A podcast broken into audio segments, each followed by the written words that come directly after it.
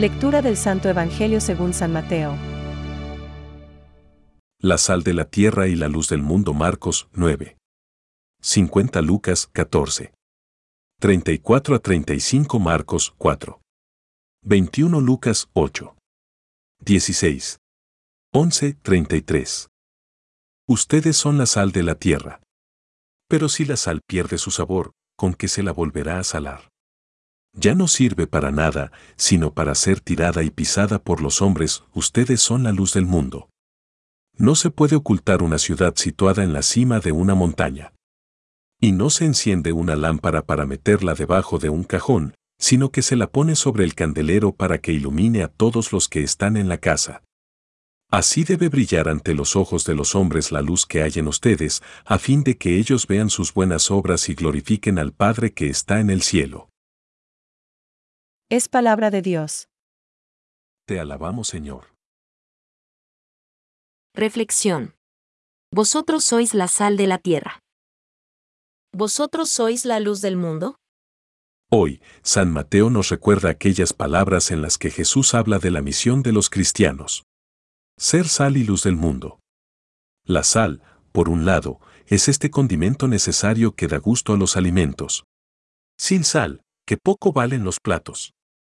Por otro lado, a lo largo de los siglos la sal ha sido un elemento fundamental para la conservación de los alimentos por su poder de evitar la corrupción. Jesús nos dice, debéis ser sal en vuestro mundo, y como la sal, dar gusto y evitar la corrupción. En nuestro tiempo, muchos han perdido el sentido de su vida y dicen que no vale la pena. Que está llena de disgustos, dificultades y sufrimientos.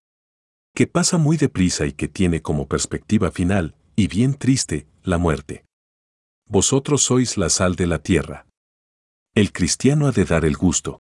Mostrar con la alegría y el optimismo sereno de quien se sabe hijo de Dios, que todo en esta vida es camino de santidad. ¿Qué dificultades, sufrimientos y dolores nos ayudan a purificarnos? Y que al final nos espera la vida de la gloria, la felicidad eterna. Y, también como la sal, el discípulo de Cristo ha de preservar de la corrupción.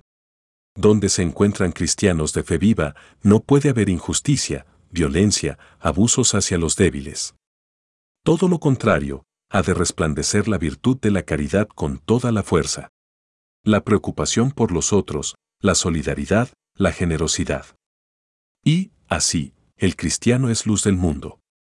El cristiano es esta antorcha que, con el ejemplo de su vida, lleva la luz de la verdad a todos los rincones del mundo, mostrando el camino de la salvación. Allá donde antes solo había tinieblas, incertidumbres y dudas, nace la claridad, la certeza y la seguridad.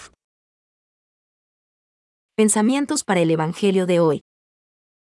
No penséis que el combate al que se os llama es de poca importancia y que la causa que se os encomienda es exigua.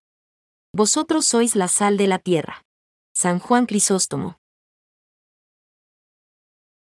Precisamente en esta época, los discípulos del Señor son llamados a vivir como comunidad que sea sal de la tierra y luz del mundo.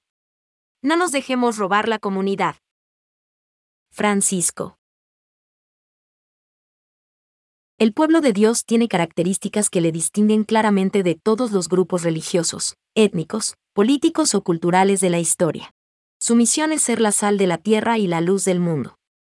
Es un germen muy seguro de unidad, de esperanza y de salvación para todo el género humano. Catecismo de la Iglesia Católica, número 782.